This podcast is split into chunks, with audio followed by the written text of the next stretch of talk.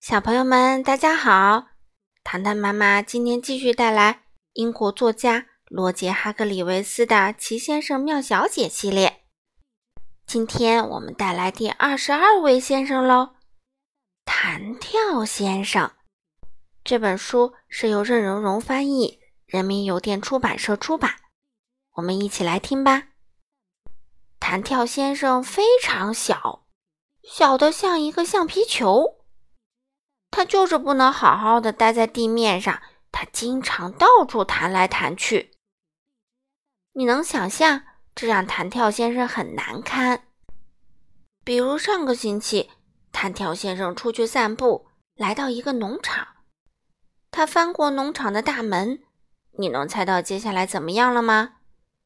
他从大门上跳了下去，然后直接弹进了养鸭子的池塘。他掉到了水里，啪！水花四溅，嘎嘎！鸭子惊得叫了起来。还有一天早上，弹跳先生正在睡觉，他醒过来，从床上跳了下来。你能猜到接下来会怎么样，对吗？他从卧室弹了出去，一路弹跳着下了楼，弹啊弹啊弹啊。这样的事儿经常发生，这也许能解释为什么弹跳先生每天晚上总是开着卧室门睡觉。弹跳先生稳住自己以后，走进客厅，想要坐下来想事情。砰！弹跳先生从椅子上弹了起来，一头撞在了天花板上。只听“砰”的一声，“哎呦！”弹跳先生喊道。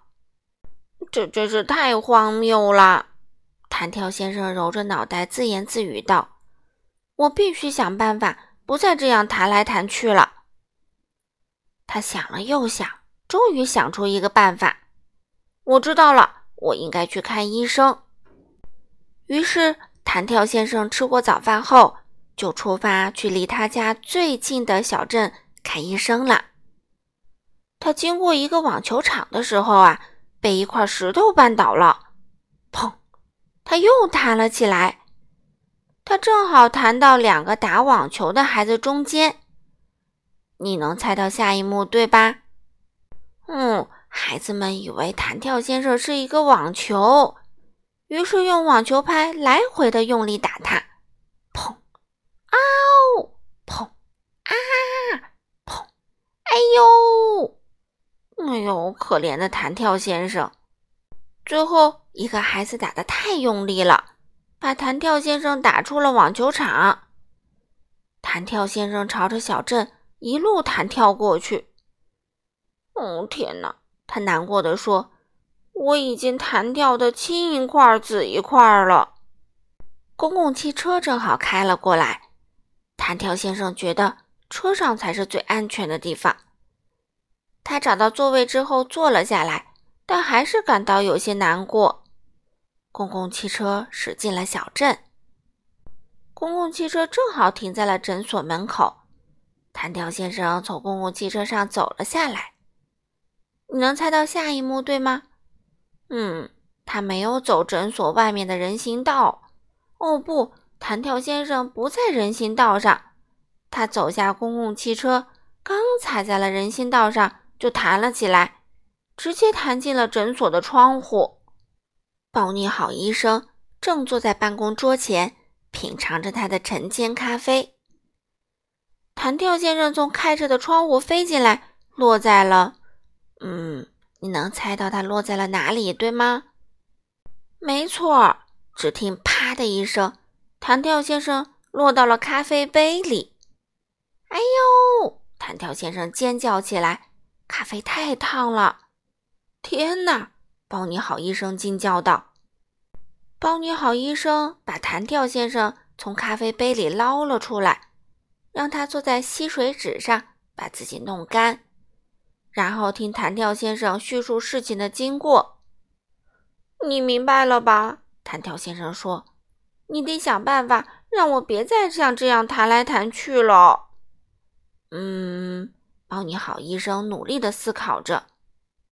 包你好医生想了一会儿，然后走向他的医药柜，从里面拿出了一双红色的小靴子。